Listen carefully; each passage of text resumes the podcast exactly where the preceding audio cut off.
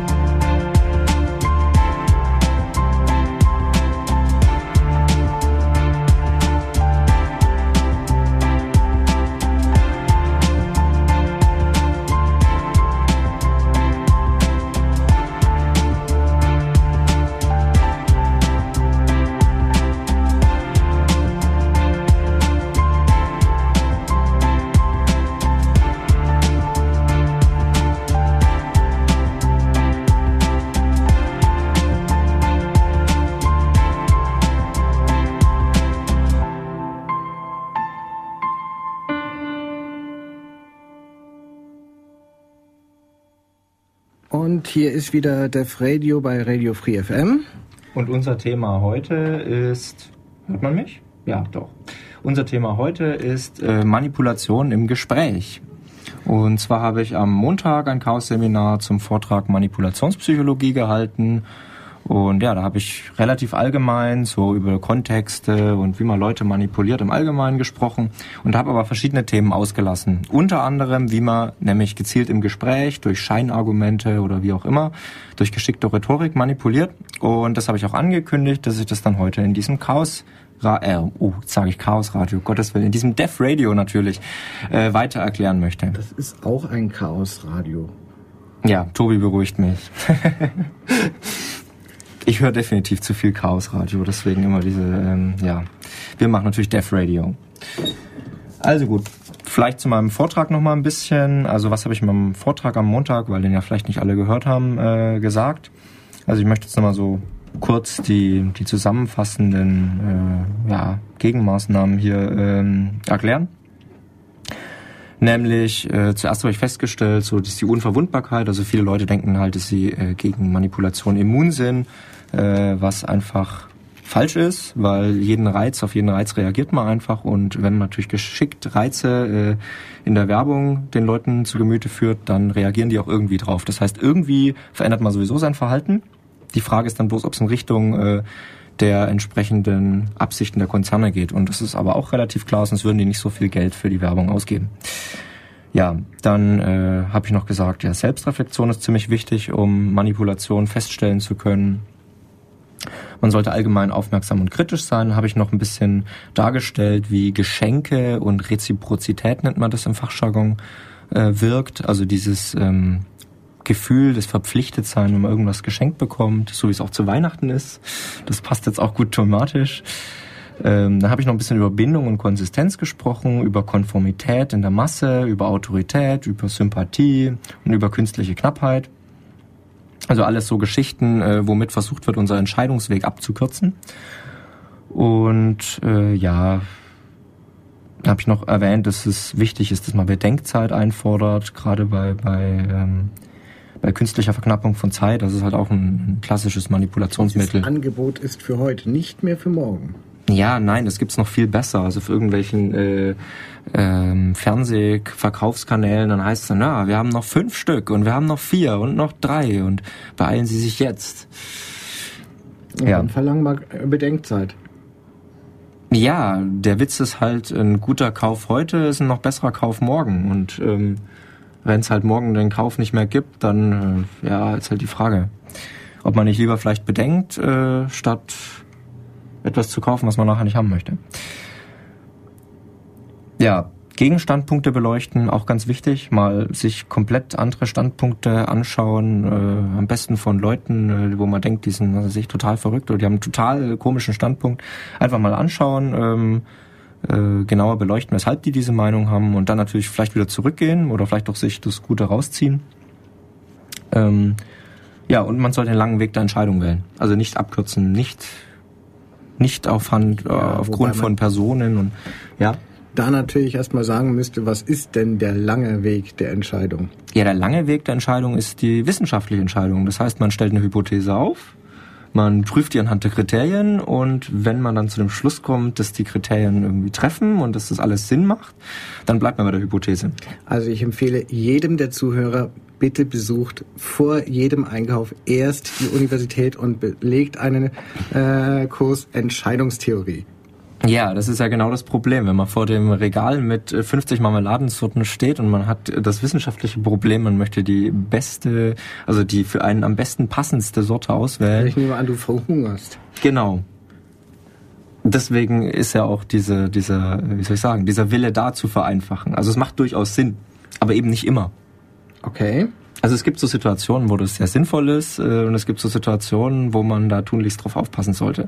Gerade so bei größeren Sachen Okay. Gut. Also ich werde in Zukunft nur noch bei meinem Autokauf äh, wissenschaftliche Methoden anwenden, aber nicht mehr, wenn ich Waschmittel einkaufen gehe. Ja, vielleicht tut's es ja auch, wenn man einmal die wissenschaftliche Methode beim Waschmittelkauf macht und sich dann nachher so ein bisschen dabei bleibt und dann vielleicht so alle Jubeljahre wieder mal überlegt, welches Waschmittel man kauft. Die wunderschöne Story, die immer von Jürgen kommt.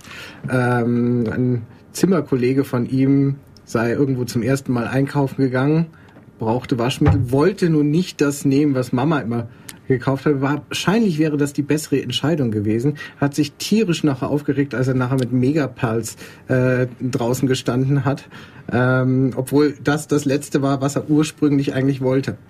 Tja, Werbung wirkt halt. Während die Mama hat wahrscheinlich schon in 20 Jahren ähm, sich immunisiert gegen die Werbung und dann irgendwann mal gesagt, ja, Werben tun die toll, aber äh, mir gefällt das besser, weil das riecht so, das kratzt so und außerdem äh, war es zu teuer. Ja, oder Mama hat auch schon Megapals gekauft. Wie gesagt, Mama hätte ein Filter sein können. Tja. Ja, auf jeden Fall bin ich jetzt, wie gesagt, bei dem Vortrag äh, noch nicht so auf bestimmte Sachen eingegangen, wie Massenpsychologie und wie Manipulation im Gespräch und wie Wahrnehmungsmanipulation. Und deswegen jetzt ist Death Radio, zum Thema Manipulation im Gespräch. Und ich glaube, wir spielen jetzt erstmal Musik und dann fangen wir richtig an.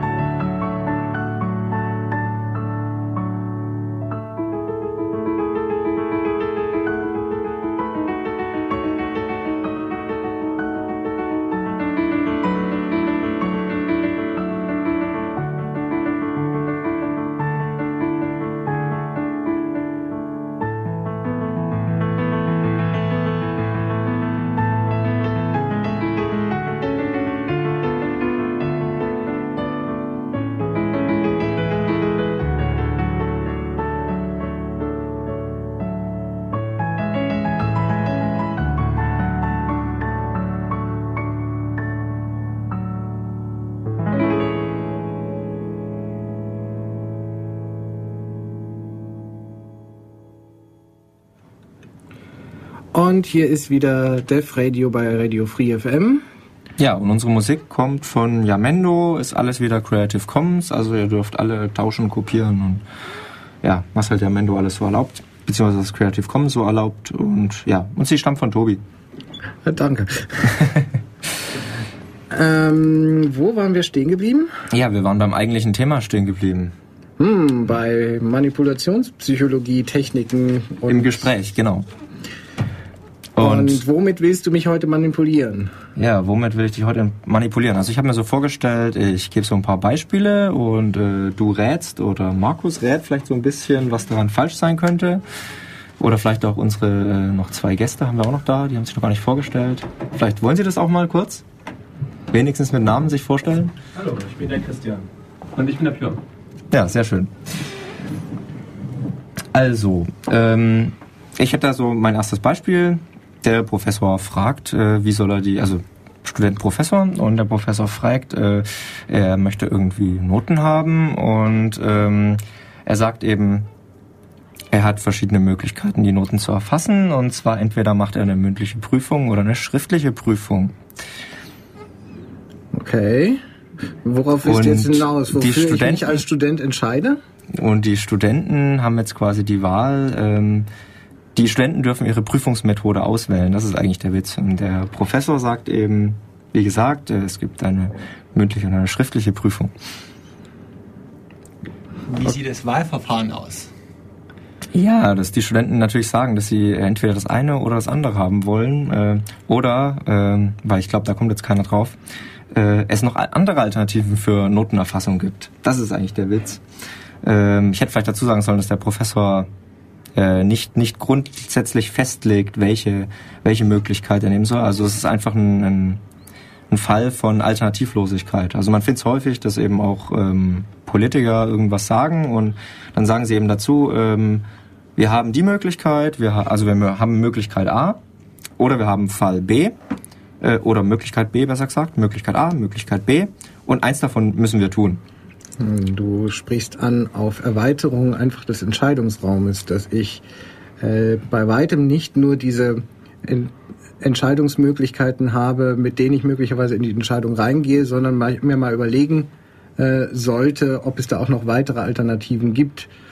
Genau, das ist der Punkt, dass man eben äh, noch weitere Alternativen möglicherweise findet und dass das von vornherein äh, durch die Rhetorik teilweise ausgeschlossen wird. Also bei Politikern ist das manchmal auch so, die haben gar keine Alternative.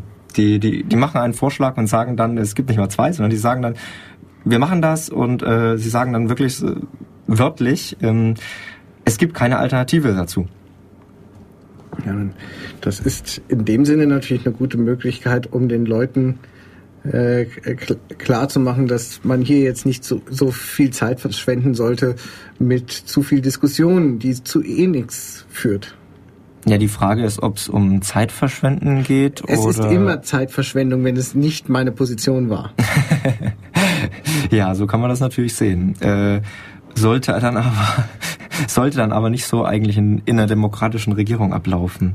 Tut es aber leider. Also ab und zu gibt es eben solche Fälle, wo Politiker dann ähm, Wobei Alternativlosigkeit. Äh, manchmal behaupten. nicht mal weiß, ob man das immer den Politikern jetzt ähm, um die Ohren schlagen äh, muss, solches Verhalten. Denn in jedem äh, Rhetorikkurs wird man dir wahrscheinlich beibringen, äh, bring gar nicht erst andere Alternativen, die du nicht willst, in die Diskussion mit ein.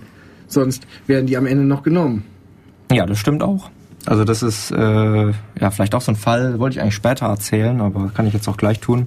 Äh, so ein Beispiel, wo man sich einfach überlegen sollte, was man äh, genau sagt. Nämlich gibt es ein schönes Beispiel zum Flyer verteilen. Ich bin ja häufiger mal für Datenschutz und Bürgerrechte unterwegs. Und wenn man da Flyer verteilt, äh, dann sollte man sich überlegen, ob man den Leuten quasi eine Frage stellt, wenn man nicht möchte, dass sie, auf, dass sie mit Nein antworten. Das ist zum Beispiel diese klassische Frage, kann ich Ihnen einen Flyer geben? Beziehungsweise, ähm, ja, wir hätten da einen Flyer, kann ich Ihnen den anbieten?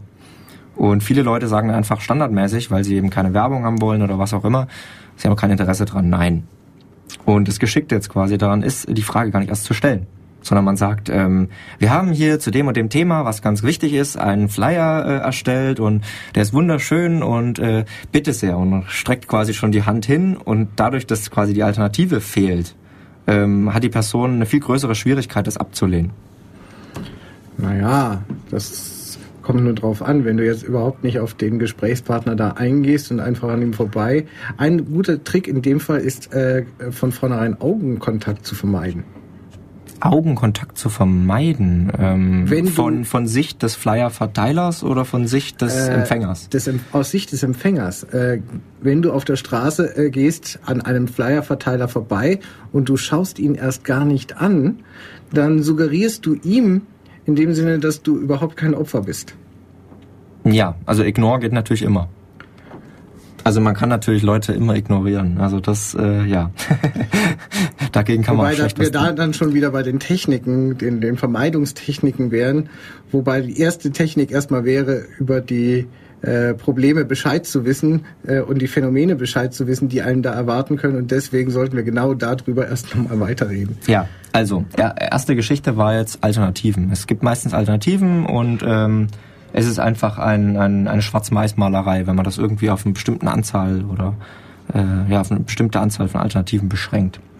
Das kann man natürlich auch mit, mit mehr als zwei Alternativen machen, klar. Man kann auch drei, vier, fünf nehmen und dann eben sich verweigern quasi, ähm, dass es weitere Alternativen gibt. Und als ähm, Opfer beziehungsweise als Empfänger der Technik kann man natürlich äh, Alternativen fordern. Also man kann natürlich sagen, ähm, nein, äh, wir könnten, es ist nicht alternativlos, wir könnten auch gar nichts tun. Das ist zum Beispiel, würde bei den meisten äh, Politikern dann wirken, weil die ja manchmal mit ihrem Alternativlosigkeitskonzept kommen, also ein Vorschlag, Alternativlosigkeit, dann könnte man sagen, ja, aber was passiert, wenn wir jetzt nichts tun würden? Dann hätten wir zumindest schon mal die Alternative nichts tun. Wobei es natürlich immer noch ähm, die, die Frage ist, setzen wir jetzt vom Politiker voraus, dass er das schon mit Absicht gemacht hat oder dass er jetzt möglicherweise äh, sagen wir mal, für Alternativen grundsätzlich offen stehen würde. Das macht in dem Sinne einen äh, fundamentalen Unterschied, weil es in einem Fall nur jetzt in dem Sinne mal eine rhetorische Technik war, gegen die ich noch ankomme, oder in dem anderen Fall ähm, gar keine Bereitschaft äh, von deinem Politiker wäre und er jetzt mit allen Mitteln und äh, rhetorischen Tricks, was weiß ich, ver versucht im Prinzip alles abzublocken, was von deiner Seite kommt. Und dann bleibt eigentlich nur noch deine bessere Rhetorik, äh, um ihn nachher zu besiegen. Ja, vor dem entsprechenden Publikum, weil besiegen kann man jemanden sowieso nicht. Also da gibt es diesen schönen Ausspruch, es ist schwer, jemandem etwas zu erklären, der dafür bezahlt wird, es nicht zu verstehen. Hm, ich sollte mir einen entsprechenden Job suchen. ja, gut. Ähm, damit ähm, möchte ich auch schon zum nächsten, zur nächsten Taktik kommen, nämlich dem falschen Dilemma. Ähm, oh, jetzt habe ich schon verraten. Ich glaube, naja, egal. Erzähl. Ihr, ihr, kommt trotzdem drauf, äh, was das Problem an dem Fall ist. Also ich schilder den Fall. Äh, wir haben einen äh, Ex-Innenminister, der sagt, es gibt die Situation, dass ein Flugzeug entführt wird und man muss jetzt ähm, dieses Flugzeug abschießen, weil sonst äh, könnte das in ein Kernkraftwerk reinfliegen und dann gibt's eine Kernschmelze. Und dann ein Supergau wie in Tschernobyl und das würde viel mehr Leute umbringen. Und ja, ich meine, wir hatten das Gesetz sogar beschlossen und es wurde mittlerweile weggeklagt. Aber was ist jetzt an dieser These das Problem?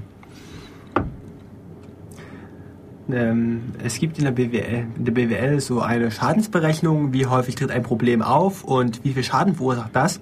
Und dann gibt es Sachen, die sind extrem, extrem selten und machen Unmengen an Kosten. Und das sind die, die immer am liebsten für Argumentation herangeführt würden. Ja, wenn dieser Fall mal eintritt, dann haben wir ein Problem. Also gut, vielleicht soll ich dazu sagen, ähm, vielleicht benutzt der Politiker das in der Situation, wo es wirklich geschehen ist. Also wir haben ein Flugzeug ähm, mit Urlaub, Urlaubern, die irgendwo hinfliegen wollen. Wir haben ähm, ein paar wirklich böse Terroristen, die das Flugzeug entführt haben. Und jetzt ist das Flugzeug in der Luft und jetzt steht diese Entscheidung quasi an. Also das, die Situation ist wirklich so, wie geschildert wurde. Und ähm, jetzt ist quasi die Entscheidung da und äh, er argumentiert, wir müssen abschießen, sonst äh, zweites Tschernobyl. Also ich würde mal sagen, die Entscheidung also es ist ein, es ist in jedem Fall ein Dilemma, das äh, sehe ich mal so ein. Das Problem ist, wenn du in der konkreten Situation stehst, wie dann die Entscheidung fällt, die fällt letztendlich durch diejenigen, die dann ganz, ja, wie soll ich das sagen, ganz konkret jetzt mal äh, gerade am Hebel sitzen und eine Entscheidung treffen müssen. Was machen wir jetzt? Und in diesem Fall ist die Frage, ob das gesamte Regelsystem überhaupt noch so seine Gültigkeit hat oder ob ich dann eventuell mich auch äh, teilweise über die Regeln hinwegsetzen mal muss oder in, in dem Sinne und später dann darüber äh, berate, was ist da eigentlich geschehen.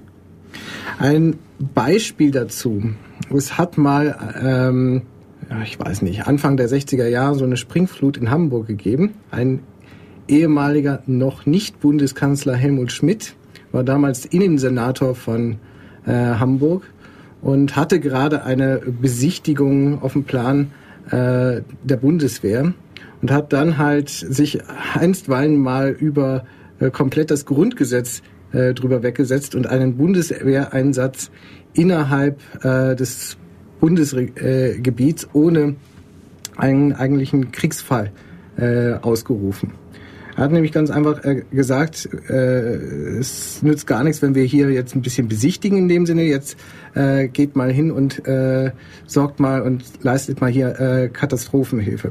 Ist im Grundgesetz bis dahin nicht vorgesehen gewesen, war also in dem Sinne eine eindeutige Grundgesetzverletzung. Es gab niemanden, der ihm das später vorgeworfen hat. Und später hat man halt natürlich sehen müssen, was macht man damit jetzt. In ja. solchen Katastrophenfällen, die du gerade angesprochen hast, wäre es letztendlich nicht anders. Natürlich muss man irgendwo sich mal überlegen, was würde man in so einem Fall tun. Aber ob ich jetzt alle Gesetze deswegen umwerfen muss für diesen Fall, von dem ich nicht sagen kann, auf welche Art er irgendwann mal auftreten wird und dergleichen, das ist vielleicht eine ganz andere Frage dann. Ja, ähm, das stimmt. Das ist klar, dass äh, man in Einzelfällen sowieso äh, selbst entscheiden muss und dann äh, das quasi nachher vor Gericht äh, entscheiden kann, ob das gut oder äh, ja, ob das gut oder schlecht war. Und dass man sowas quasi von vornherein nicht in Gesetze gießen soll. So hat auch das Bundesverfassungsgericht dann entschieden. Ähm, darauf wollte ich aber eigentlich nicht hinaus. Ähm, der Argumentationsfehler liegt nämlich eigentlich ganz woanders. Nämlich, äh, dass man einen äh, Fall äh, annimmt, äh, worauf unbedingt äh, ein anderer Fall folgen muss. Also man sagt, ähm, das Flugzeug ist entführt und wenn wir jetzt Entscheidung A treffen, dann folgt B und wenn wir Entscheidung äh, C treffen, dann folgt D. Und das muss eben nicht unbedingt stimmen. Also das ist eben der Witz bei der Geschichte mit dem Flugzeug. Äh, wenn man das Flugzeug nicht abschießt, dann muss nicht stimmen, dass es ein zweites Tschernobyl gibt. Das ist einfach eine Simplifizierung äh, in, den, in, der, in der Folgerung, äh, wo man einfach sehr viel weglässt. Also es könnte zum Beispiel sein, dass die ähm, Insassen des Flugzeugs die Entführer überwältigen oder dass das Flugzeug vielleicht schon vorher abstürzt oder dass ähm, es, obwohl es ins Kernkraftwerk abstürzt, äh, nicht zu einer äh, zu einem Supergau kommt. Also das sind alles so Nebenaspekte, ähm, die man einfach vergisst, weil es quasi ja einfach vorgetragen wird und simplifiziert vorgetragen wird. Und deshalb äh, auch der Name falsches Dilemma. Also es ist ein Dilemma, was man sich macht und was man aber eigentlich gar nicht entscheiden kann, weil man nie an alle Informationen zu einem konkreten Zeitpunkt rankommt. Spielt es nicht eigentlich auch mit in deine Alternativlosigkeit hinein? Und kommt nicht noch ein zweiter Druck hinzu, dass man sagt, man hat jetzt keine Zeit, das besser zu entscheiden? Ja, naja, Alternativlosigkeit nicht ganz.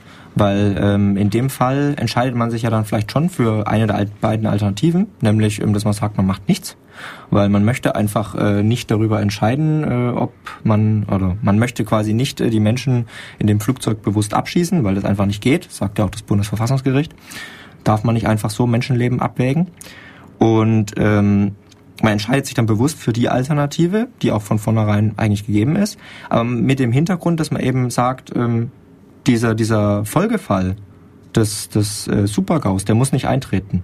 Und der ist auch vielleicht sogar sehr unwahrscheinlich. Also. Naja, das Problem sonst, also über die Unwahrscheinlichkeit können wir reden in dem Sinne, ähm, ist natürlich die Argumentationsschieflage, äh, kann ich es riskieren, dass ich nicht alles getan habe in dem entsprechenden Fall oder für den entsprechenden Fall. Die Frage hier ist eigentlich, kann ich jeden entsprechenden Fall wirklich voraussehen? Kann ich wirklich Gesetze für jede Lebenslage, insbesondere für jede Ausnahmelebenslage machen? Eigentlich äh, sind Gesetze erstmal da, um äh, den Normalfall zu regeln oder sagen wir mal eine Grundlage für Entscheidungen für den Normalfall zu geben. Der Ausnahmefall ist unheimlich schwierig, weil man eigentlich fast nichts voraussagen kann, weil nichts mehr dem Modell entspricht. Äh, wie hätte man äh, den, den 11. September voraussagen sollen in dem Sinne, wenn man nie auf die Idee gekommen ist, dass so etwas äh, möglich ist, weil es einfach noch nie passiert ist. Es gibt für alles einfach irgendwo mal ein erstes Mal mag ja sein, jetzt du ziehst äh, das Gesicht äh, hier dabei, das mag ja sein, äh, dass man hier äh, Andeutungen gehabt äh, haben hätte können, aber äh, Ähm, es Moment. gibt trotzdem für jeden Fall irgendwo mal ein erstes Mal, vor dem ich es nicht erahnen konnte, dass so etwas überhaupt passieren kann. Jetzt muss ich Tobi doch mal kurz Oh, oh. unterbrechen. Ja, ich wollte eigentlich nicht auf den 11. September eingehen, aber einen Satz muss ich jetzt doch dazu sagen, nämlich dem FBI war das vorher bekannt, die Akten liegen mittlerweile auf dem Tisch ähm, und man hat vorher am Pentagon auch geprobt, was passiert, wenn ein Flugzeug einschlägt. Da gibt's auch äh, umfangreiche Übungen dazu, also es war sehr wohl bekannt, dass sowas passieren kann. Ähm, ja, aber ich glaube, zum 11. Septemember machen wir irgendwann nochmal eine eigene Sendung. Hey, Ja, nochmal so Verschwörungstheorien äh, revisited oder irgendwie so. Also ja. Gut, soweit das falsche Dilemma. Also man sollte darauf achten, ob die Schlussfolgerungen, die jemand als Argument verwendet, ob die wirklich zu 100% eintreffen müssen, ob die wirklich folgen oder ob das bloß eine Möglichkeit ist oder ob das bloß eine geringe Wahrscheinlichkeit ist. Gut, dann würde ich sagen, wir spielen erstmal wieder eine Runde Musik. okay.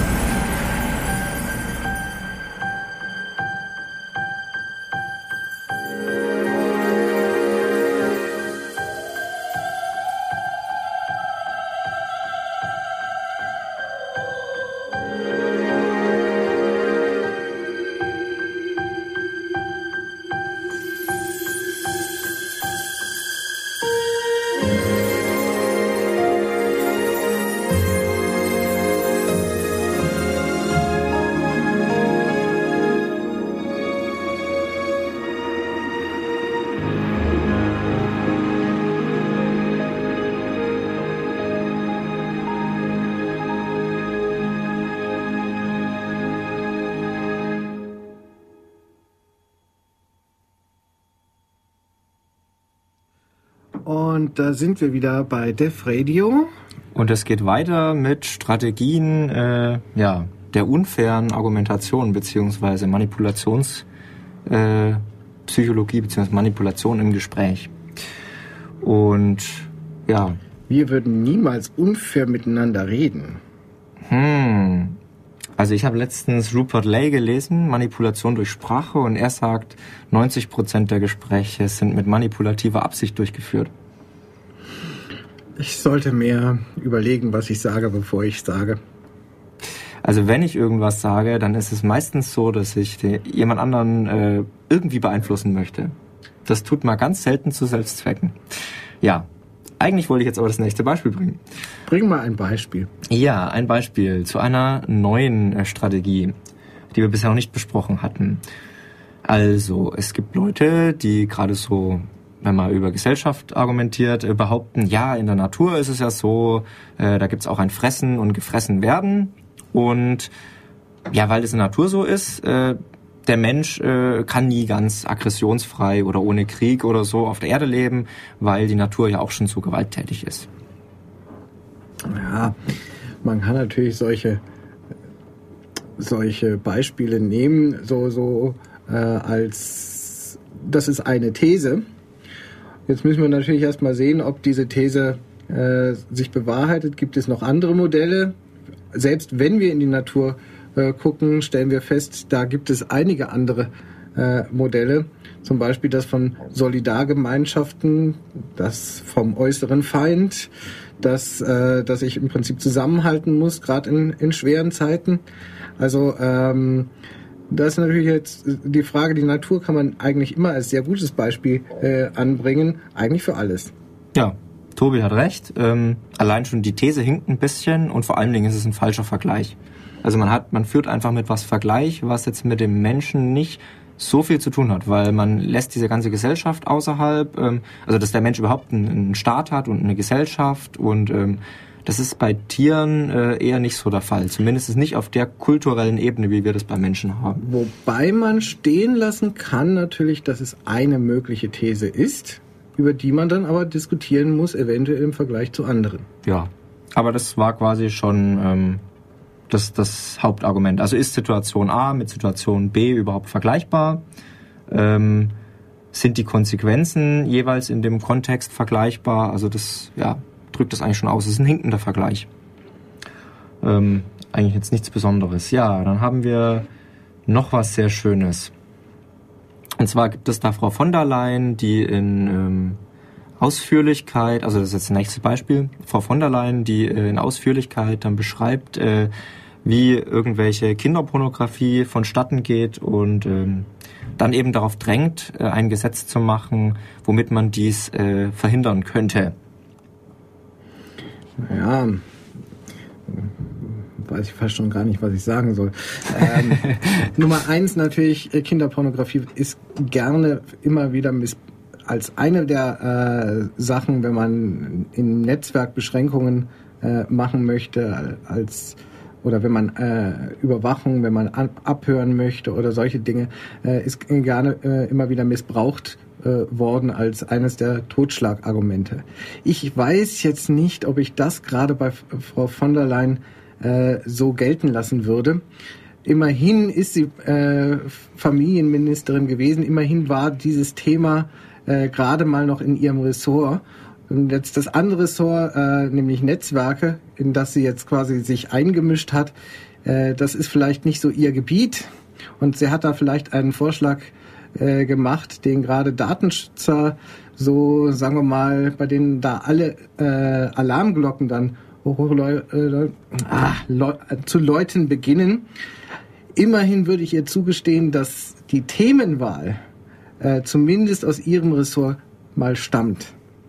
Während, ja. wenn der Innenminister das sagt, ich ihm dieses äh, Argument nicht gelten lassen würde. Ja, ich finde, das Argument äh, sollte man äh, generell nicht gelten lassen, weil es äh, ja eine, eine, wie soll ich sagen, äh, eine bestimmte äh, ein bestimmtes Problem, wie jetzt Kinderpornografie. Also wir sind natürlich alle gegen Kinderpornografie, soll ich vielleicht nochmal dazu sagen. Das andere Problem, damit es, was du ähm, wahrscheinlich klar jetzt ansagen möchtest, ist, ob diese Maßnahme, die sie da vorgeschlagen hat, überhaupt äh, eine Wirkung, eine positive Wirkung haben kann in dem Sinne. Ob sie überhaupt, ähm, äh, ja, was weiß ich, der Sache nutzt. Also die, die Folgerung stimmt äh, erstmal nicht, da hat Tobi gerade eben recht, aber das hatten wir vorhin schon, die Folgerung, die nicht stimmt. Ähm, wir sind jetzt gerade eben bei Schwarzfärberei oder Schwarzmalerei. Und das erfolgt einfach dadurch, dass man eben das äh, extrem dra- dramatisiert. Also man, Frau von der Leyen hat dann wirklich ausführlich äh, Situationen geschildert. Und zwar Situationen genau geschildert, wie Kinderpornografie vonstatten geht. Und das ist natürlich schockierend, ganz klar. Und sie hat aber mit diesem Schock dann argumentiert. Also sie hat äh, versucht, äh, die Entscheidung dann der Leute zu beeinflussen, indem man eben äh, ganz schockierende Bilder malt. Und äh, da sollte man sich eben überlegen, wie, ähm, äh, wie, wie, ja, ob man wirklich so eine Entscheidung und in so einem Schockzustand treffen möchte. Ob diese Angstmacherei äh, nicht auch zu einer Entscheidung führt, die nicht, äh, wie soll ich sagen, sauber abgewägt wurde. Da muss man wiederum zugute halten, dass gerade die, äh, die Leute, die sich im Thema Kinderpornografie engagieren, also natürlich der Abwehr der Kinderpornografie engagieren, meistens, ähm, sagen wir mal, relativ emotional da geprägt sind und da nicht immer ähm, sich ganz zurückhalten können in dem Sinne auch. Was ja einerseits nicht unbedingt immer zu verübeln ist und andererseits auch nicht immer geht, wenn man, wenn man, naja. Ja, das, das Problem, das Problem, was ich halt daran sehe, ist, äh, man könnte es eigentlich mit jedem Thema machen. Also man könnte beim Rauchverbot genau schildern, wie sich irgendwie der Lungenkrebs äh, so langsam aus der Lunge in irgendwelche anderen Organe fortbewegt und ähm, das ist halt irgendwann eigentlich, äh, es ist keine sachliche Debatte mehr. Es ist keine sachliche Debatte mehr, wenn man das in, in in den drastischsten Farben immer ausmalt. Oder man könnte auch, zum Beispiel, wenn man für eine Geschwindigkeitsbeschränkung argumentiert, äh, genau äh, Situationen darstellen, wie Leute in ihren Autos nach einem Unfall sterben. Also auch ganz grausam. Aber das, das bringt die Debatte eigentlich nicht weiter, wenn man ähm, äh, die Leute traumatisiert ständig mit irgendwelchen äh, situationsbedingten ja, äh, Horrorszenarien. Ich finde gerade diese Gegenüberstellung gerade mal eigentlich ganz gut anschaulich, wie wir bei einem Thema, gerade Kinderpornografie, eigentlich darf gar nicht wagen, im Prinzip äh, diese anschauliche Beschreibung äh, der, der zu widersprechen. Und beim Thema Rauchen oder was weiß ich auch, wenn wir jetzt möglicherweise äh, massive Rauchgegner sind, äh, jeder das als lächerlich em empfinden würde, wenn man da jetzt im Prinzip solch ein, eine derart emotionale äh, Schilderung oder derart em emotionalen Emma, oh Gott, emotionalen Kampf äh, führen würde in dem Sinne. Also sprich, es gibt so ein paar Themen, ähm, das ist zum Beispiel Terrorismus, das ist zum Beispiel äh, Kinderpornografie, da sehr beliebt ist auch organisiertes Verbrechen, äh, bei denen eigentlich niemand äh, etwas dagegen sagen kann. In dem Sinne, weil er ja sonst eigentlich äh, zugibt im Prinzip, dass er auf der falschen Seite steht. Ähm, und wir so ein bisschen äh, Schwarz-Weiß-Malerei betreiben. Ich kann nicht mehr so richtig äh, eigentlich gegen dieses Vorgehen, diese Vorgehensweise, diese Argumentation in dem Sinne ähm, mehr gegen argumentieren, ohne im Prinzip jetzt eigentlich Position für diese andere Seite im Prinzip eingenommen zu haben, implizit. Ja, wobei es da auch effektive Gegenstrategien gibt. Also man hat es ja gerade eben bei diesem Mogis äh, gesehen, also die Leute, die sich da gegen die Internetsperren äh, zur Verhinderung von Kinderpornografie eingesetzt haben. Also die haben ja ganz klar gesagt, wir sind selber Missbrauchsopfer. Also wir sind auf jeden Fall dagegen. Die haben das ganz glaubwürdig gesagt, dass sie auf jeden Fall dagegen sind, konnten das auch vermitteln und haben dann eben gesagt, weshalb der Vorschlag von Mir Frau von der Leyen schlecht gerade ist. Ja. ein, äh, die Argumentationsweise, wie die DVU, die Deutsche Volksunion, seinerzeit in den Wahlkampf äh, gegangen ist. Ja, wir haben nichts gegen Ausländer. Nur. Und dann äh, kam es dann immer äh, ganz dicke, was weiß ich, mit irgendwelchen Argum äh, Argumenten, was weiß ich, gegen, äh, nimmt jetzt irgendeine Zielgruppe eurer Wahl, äh, irgendwelche Buh-Leute eurer Wahl. Ähm, äh, da ist natürlich jetzt auch immer, äh, gerade dass du jetzt gesagt hast, selber mit Missbrauchsopfer war noch das Einzige, was ich dir hier gelten lasse. Ja. Ansonsten ist das nämlich äh, auch wieder die abgedroschene Art oder was weiß ich. Ja, ich bin ja selbst dagegen. Ich bin ja selbst nicht, äh, nicht Raucher, äh, aber bin jetzt in dem Sinne hier für das Rauchen oder sowas. Nein, nein, das war jetzt eher darauf bezogen, ähm, weil du sagtest, man bewegt sich dann sofort außerhalb der, der Öffentlichkeitsmeinung beziehungsweise außerhalb des Kontextes. Also wenn wenn man ähm, Meinst, man wird des schon Konsenses ernst genommen. Äh, genau, genau. Das war die Geschichte. Mhm. Frau von der Leyen sagt, wir müssen gegen Kinderpornografie etwas Wichtiges tun. Und wenn man dann dagegen argumentiert, wird man sofort äh, auf die Seite äh, der, der äh, Pädophilen gestellt, ja, mhm. äh, die sowas quasi selber fabrizieren. Und deswegen ist es eben wichtig, so wie Molkes das getan hat als Gegenstrategie, sofort äh, den, den, den entsprechenden Leuten äh, Recht einzuräumen. Also es ist grausam, Kinderpornografie, muss man was dagegen tun. Aber dann eben genau die Mängel zu nennen, die dann eben äh, bei der Handlung, die angestrebt war, also dieses Internetsperrengesetz, äh, zu benennen. Und äh, das hat eigentlich ganz gut geklappt. Also es hat ja immerhin so weit geholfen, dass das Gesetz jetzt zumindest mal nicht in Kraft ist. Ja. Das liegt jetzt daran, dass wir den, also dass Frau von der Leyen es nicht geschafft hat, den Bundespräsidenten genügend zu überzeugen. Ja, oder dass die FDP das jetzt auch nicht mehr gut findet oder was weiß ich. Ich glaube, die hat weniger in dem Fall zu tun. Der Herr Köhler ist da doch ein Tick selbstständiger. Ja, hoffen wir es. Ist zumindest seine Aufgabe. Gut. Ähm, dann kommen wir schon zu einem, ja, wir sind schon fast in dem Thema drin, genau. Nächstes Beispiel. Wenn man ein Verbrechen im Internet nicht aufklären kann, weil man nicht genug Daten gesammelt hat, dann ist wird ganz es, schlecht. Dann genau, ist ganz schlecht. Dann wird das Internet zu einem rechtsfreien Raum. Natürlich, da ist, äh, herrscht ständig Mord und Totschlag und alle werden beklaut, alle werden betrogen, alle Passwörter werden ausgespäht und Überwachung ist ganz schrecklich, wenn wir sie nicht durchführen. Ja, das war jetzt eine sehr ironische Antwort. Aber es bezieht sich letztendlich äh, auf eine Taktik, die sich Rutschbahntaktik nennt. Also man hat irgendwie äh, einen Fall, irgendeinen Kausus und ähm, man versucht dann da drastische Folgen abzuleiten. Also wenn das passiert, dann wird es ganz viel mehr Fälle von, von dem Verbrechen im Internet geben und irgendwann ist es halt ein rechtsfreier Raum. Ist zwar alles Humbug, aber man kann das relativ schön ableiten, also so wie ich das gerade eben äh, versucht habe das natürlich auch in anderen Fällen äh, das eintritt, also in einem anderen Kontext, zum Beispiel sagen wir im öffentlichen Leben, ja, also irgendjemand klaut jemand anderen die Handtasche.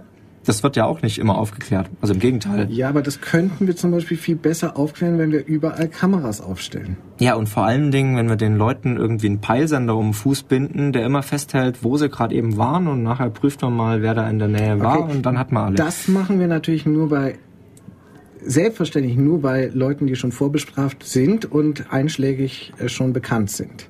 Ja, solche Maßnahmen an Randgruppen einzuführen, ist auch immer sehr geschickt. Naja, gut, machen wir das mal bei Leuten, deren Einwanderungsbescheid noch nicht ganz durch ist. Die sind sowieso verdächtig. Und machen wir das mal mit Leuten, die schon mal vorbestraft waren. Die sind sowieso verdächtig. Und eigentlich machen wir das mal äh, mit Leuten, die sich so diesen Chip äh, zum Bezahlen für die Disco ein, äh, äh, implantiert haben, weil es cool ist. Ähm, äh, sicherheitshalber mal gleich mit. So, äh, Endtech-Ironie. Entschuldigung. das wird jetzt irgendwie zu ironisch. Ich hoffe, unsere Zuhörer sind noch irgendwie mitgekommen. Also, ja, alles Ironie. Auf jeden Fall ähm, muss man eben aufpassen, ob, ob man aus einer Mücke einen Elefanten machen kann, indem man eben ja so eine Rutschbahntaktik dann anwendet und sagt, ja, wenn wir jetzt in einem Fall das nicht aufklären können, dann wird das viel schlimmere Folgen annehmen, weil es gibt so viele Nachahmer und was also auch immer. Hier finde ich eigentlich das Beispiel vielleicht jetzt nicht gerade mit dem Internet, sondern mit äh, den Daten äh, von Toll Collect, also sprich die LKW-Mautdaten in Deutschland. Äh, sehr schön.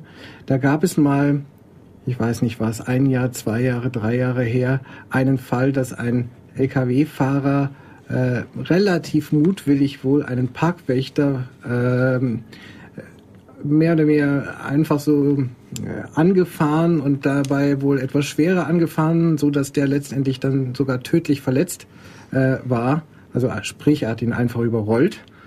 Ähm, äh, daraufhin gab es dann die Diskussion, wenn wir an die Daten der LKW-Maut dürften, könnten wir dieses Verbrechen aufklären.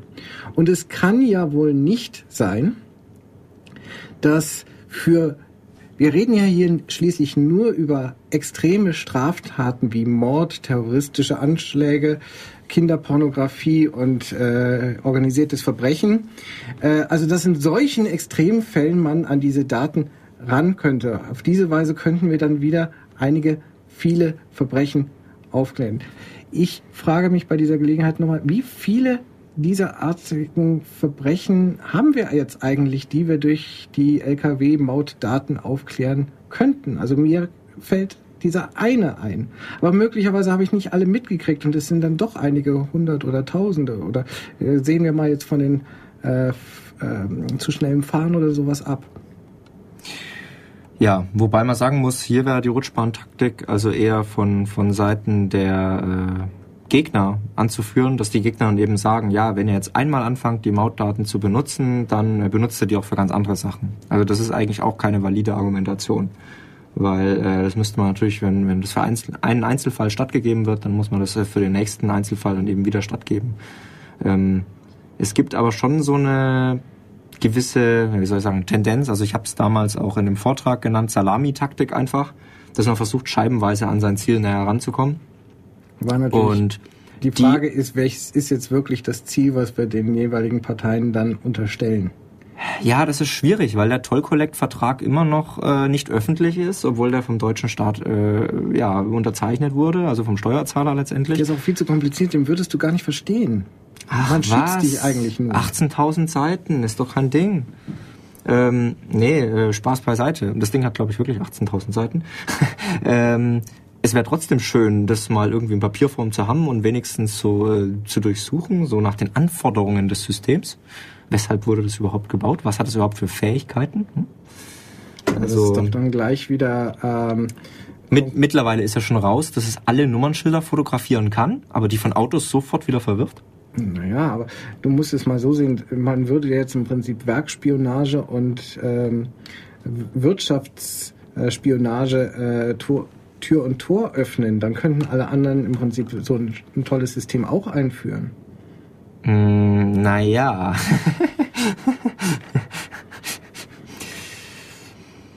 ja, damit wird es auch offiziell begründet mit Betriebsgeheimnis. Der Vertrag zwischen der Öffentlichkeit und den äh, privaten Konzernen, die das realisiert haben, ist Betriebsgeheimnis. Ähm, ja. Ist die Frage, wie man eine Demokratie gestalten möchte mit einer uninformierten Öffentlichkeit. Ich halte das für ziemlich unmöglich. Aber ich glaube, wir kommen wieder ziemlich vom Thema ab. Das ziemlich ab. gerne. Ja. Also, soweit die Rutschbahntaktik. Ähm, ja, ich habe wieder ein schönes Beispiel. Und zwar ähm, eine, eine Aussage, die, ähm, ja, ich habe jetzt irgendwie keine Forderung dran gehängt. Vielleicht sollte ich mir noch schnell eine Forderung überlegen. Also auf jeden Fall, ähm, 50 Prozent 50 der Studenten an der Universität Ulm haben kein richtiges Interesse an ihrem Studium. Und jetzt kommt die Forderung, die ich mir schnell noch ausgedacht habe. Deswegen brauchen die mehr Zeitdruck. Ach du meine Güte, das äh, übliche Argument, äh, die Studenten sind eh alle faul, ähm, sind, äh, Universitäten sind Hochbogen äh, des Terrorismus, beziehungsweise sagen wir mal äh, Zielgruppe, äh, Zielorte des Terrorismus, das hatten wir ja noch in den 70er Jahren äh, und äh, leben sowieso alle von BAföG. Ist es das, worauf du hinaus willst? Nein, ich wollte eigentlich auf die 50 Prozent heraus. Das Interessante ist doch, dass ich eine Behauptung aufstelle, und zwar eine sehr präzise Behauptung, äh, die so eigentlich ja sehr schwierig festzustellen ist. Und du meinst, wie haben wir denn das rausgefunden? Haben wir Umfragen ja, gemacht? genau, haben das wäre deine Frage wir, gewesen. Haben wir gute Messmethoden dafür? Ähm, Quellen. Wo kommt die Zahl her? Das, das wäre die richtige Frage gewesen. Also äh, es gibt halt ab und zu mal, dass, dass Leute dann äh, Behauptungen aufstellen. Ähm, Sehr äh, gerne ähm, ist auch immer wieder die, die, die Variante, es gibt doch Studien, die besagen das. Und wahrscheinlich hast du recht, egal mit was für eine Aussage, weil es gibt zu allem Möglichen irgendwelche Studien. Äh, nicht, dass ich die jetzt anführen könnte. Und es gibt vor allem zu allem Möglichen auch noch Gegenstudien. Amerikanische Wissenschaftler haben festgestellt, dass. Ja, ja. Und Zahnarztfrauen empfehlen. Äh, ja, genau. Äh, auf jeden Fall, äh, wenn jemand mit so präzisen Zahlen kommt, ja, und das vergleicht ihm ja Glaubwürdigkeit auf jeden Fall. Das ist, ähm, sorgt halt dafür, dass man denkt, äh, es gibt ein bestimmtes Fachwissen und äh, es gibt da Hintergründe, dann auf jeden Fall nach den Quellen fragen. Zumindest wenn es unglaubwürdig klingt. Und bei sowas wie 50 Prozent der Studenten, ähm, das klingt halt sehr unglaubwürdig, weil da hätte man irgendwie alle fragen müssen und so. Vor allen Dingen ist es bestimmt schwierig festzustellen, ob die Interesse an ihrem Studium haben, also richtiges Interesse oder nicht. Könnte ich mir sehr schwierig vorstellen. Ja, man kann das Ganze auch noch verbinden mit äh, einer anderen Taktik. Bei, ja. Gerade auch wenn ich jetzt begründe, zum Beispiel, wie viele äh, Prozent der Studenten kriegen denn überhaupt BAföG? Äh, darüber gibt es bestimmt echte Statistiken. Da äh, haben wir echte Statistiken, aber da kann ich dir jetzt auch mit irgendeiner Zahl, gut, ich kann dir gerade nicht, weil ich nicht nachgeschlagen habe, aber äh, im Prinzip können wir dann mit irgendeiner Zahl kommen, so und so viel, sagen wir 20 Prozent kriegen BAföG. Dann haben wir aber noch keinerlei Aussage gemacht, wie viel überhaupt können die davon leben oder ist das jetzt irgendein so äh, Minimalbetrag von vielleicht 50 Euro im Monat oder sind das jetzt die 700 Euro oder was weiß ich, die da maximal vielleicht noch mit allem zu, äh, Zuschüssen und Kinderbeträgen äh, und was weiß ich, die es da noch geben könnte, also der Vollbetrag sein könnte. Also sprich auch mit diesen Statistiken, die ich mir nachher rausgesucht habe, kann ich ziemlich schön manipulativ nachher irgendeine Aussage einfach mal machen. Ja, das ist genau wieder dieses Folgerungsproblem. Also wir haben da statistische Daten, aber die äh, tragen nicht wirklich zur Unterstützung der These bei. Also wenn man jetzt sagen würde, die Studenten... Doch, wenn es in meinen Kram gerade der Argumentation passt, schon. Ja, nee, aber was willst du argumentieren? Du wolltest wahrscheinlich gerade eben argumentieren, dass die Studenten alle faul sind und sich nur vom Staat ernähren und was auch immer. Natürlich. Und ähm, wenn du dann die BAföG-Statistik eben anbringst, dann heißt es ja nur, wie viel kriegen BAföG. Das heißt ja genau eben nicht, wie du gesagt hast, wie gut leben die. Ja, es kann ja trotzdem sein, dass die äh, irgendwie 340 Euro im Monat im Miete, äh, Miete im Monat zahlen, ja, ähm, wenn sie in einem bestimmten Wohnheim wohnen oder so, was halt sehr teuer ist. ähm, es kann äh, sein, dass sie noch bestimmte andere Ausgaben haben dass sie vielleicht auch äh, Studiengebühren zahlen müssen, müssen ja BAföG-Empfänger auch, dass sie vielleicht auch äh, irgendwelche Beiträge zum Studium zahlen müssen. Ich habe da gerade eben noch so Sachen im Kopf, wie dass die Chemiker irgendwie ihre, ihre kaputten äh, Instrumente beziehungsweise ihre kaputten äh, Zylinder und, und, und Glaszeug äh, selber kaufen müssen, also selber ersetzen müssen. Lauter solches Zeug. Also da geht schon ziemlich viel ab. Das heißt, man macht mit seinen statistischen Sa aus, äh, mit seinen statistischen Daten, die man vorgibt äh, in seiner Argumentation, keine wirkliche Aussage zur These. So. Ähnlich ist das eigentlich bei vielem Anführen von irgendeiner Studie. In dem Sinne, eigentlich äh, würde es jetzt erfordern, dass ich mal äh, versuche, mir diese Studie anzufordern, die der jetzt gerade da ähm, äh, angesprochen hat, sie mir kommen lasse, sie mal lese und entsprechend mal sehe, was hat der da eigentlich getrieben, um selber auf die Ergebnisse zu haben, was hat der, der die Studie zitiert hat, gerade alles verkürzt und weggelassen. Und äh, ja, letztendlich taugt die Studie überhaupt.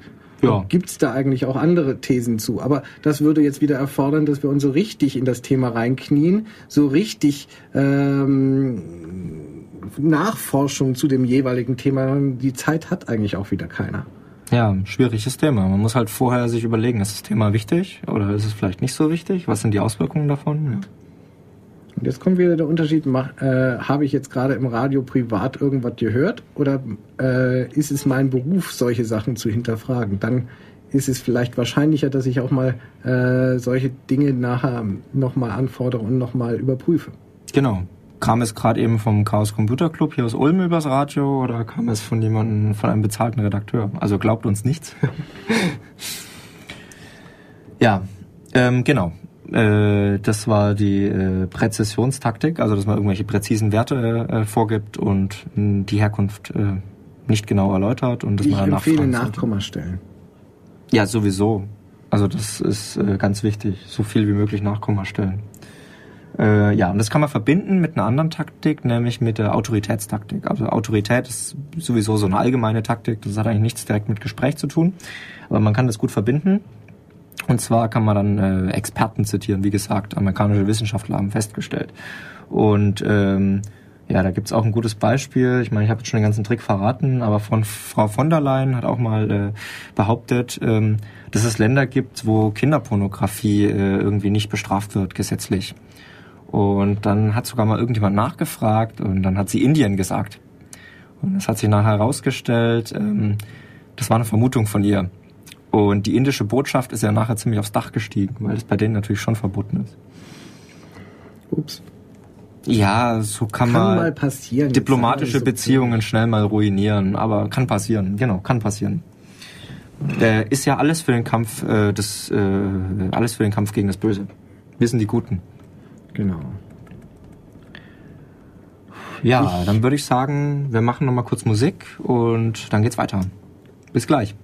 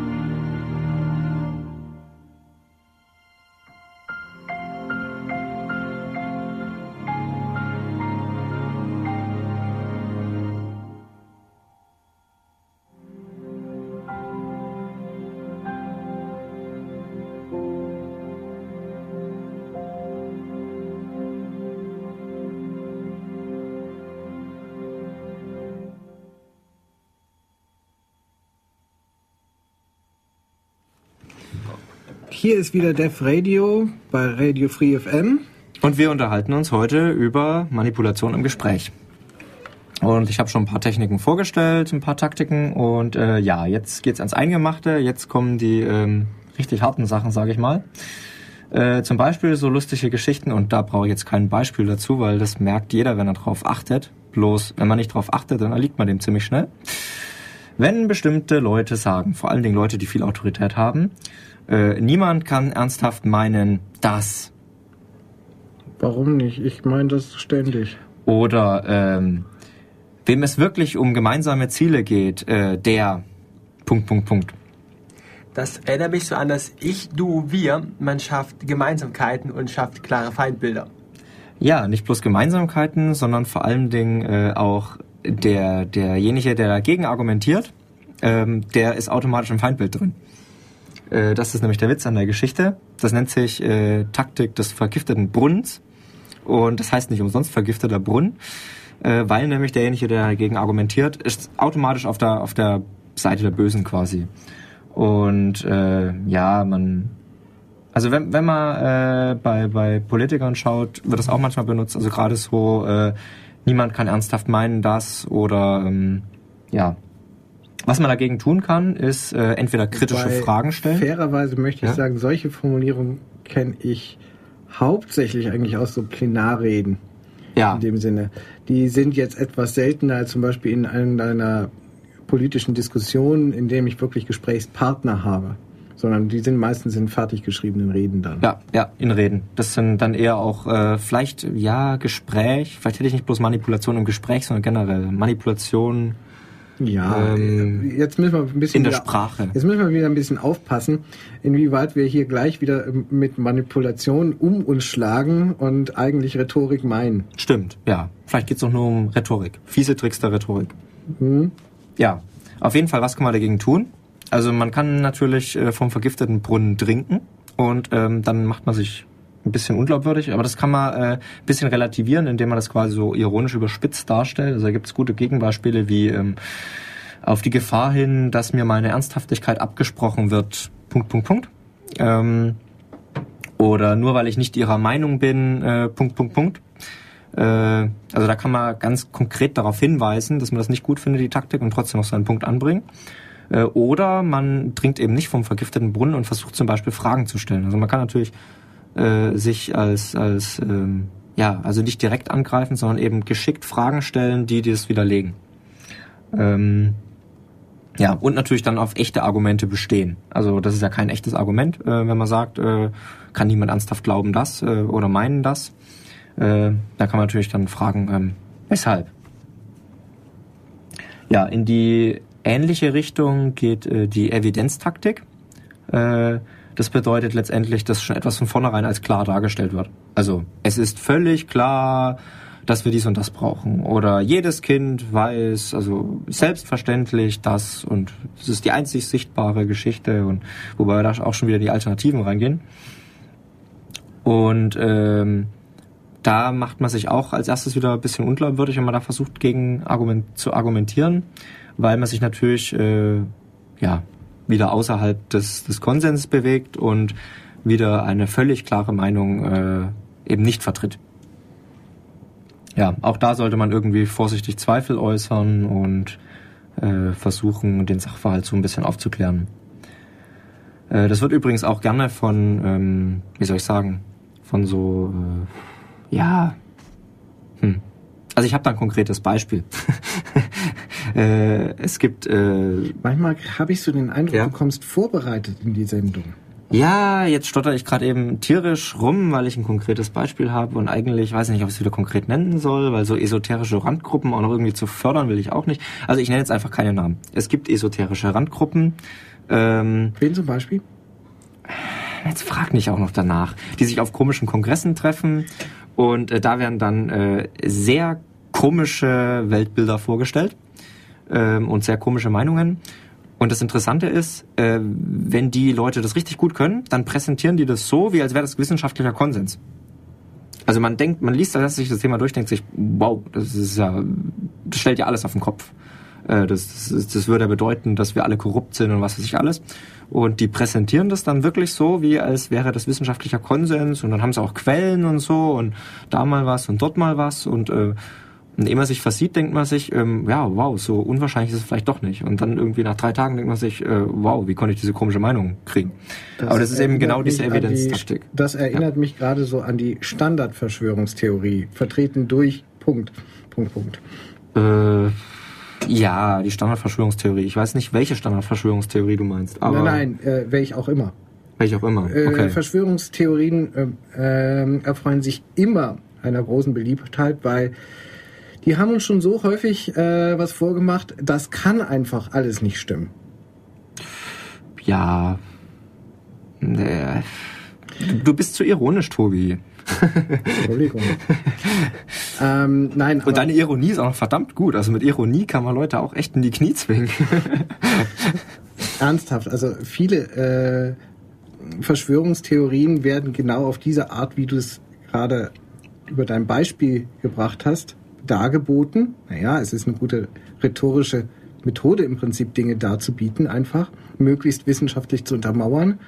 Das heißt, es lässt sich dafür äh, ganz einfach anwenden. Ein Be weiteres Beispiel äh, einer e-, esoterischen Randgruppe, die man hier einsetzen könnte, ist mir auch, auch eingefallen. Ich hätte es sofort als Chaos, Chaos Communication äh, Kongress äh, und den CCC im Prinzip äh, genommen. Das passt auch. Also in dem Sinne, man kann es fast so, wie du es jetzt eben genannt hast, noch alles Mögliche da einsetzen. Ja, den Chaos Computer Club würde ich jetzt nicht als esoterische Randgruppe bezeichnen, weil ich definiere das selber für mich eher so sektenartig. Also man, man, äh, wenn man denen vollen Glauben schenkt, dann erreicht man so eine gewisse Bindung, ja. Also man, man wird von denen nicht mehr unabhängig.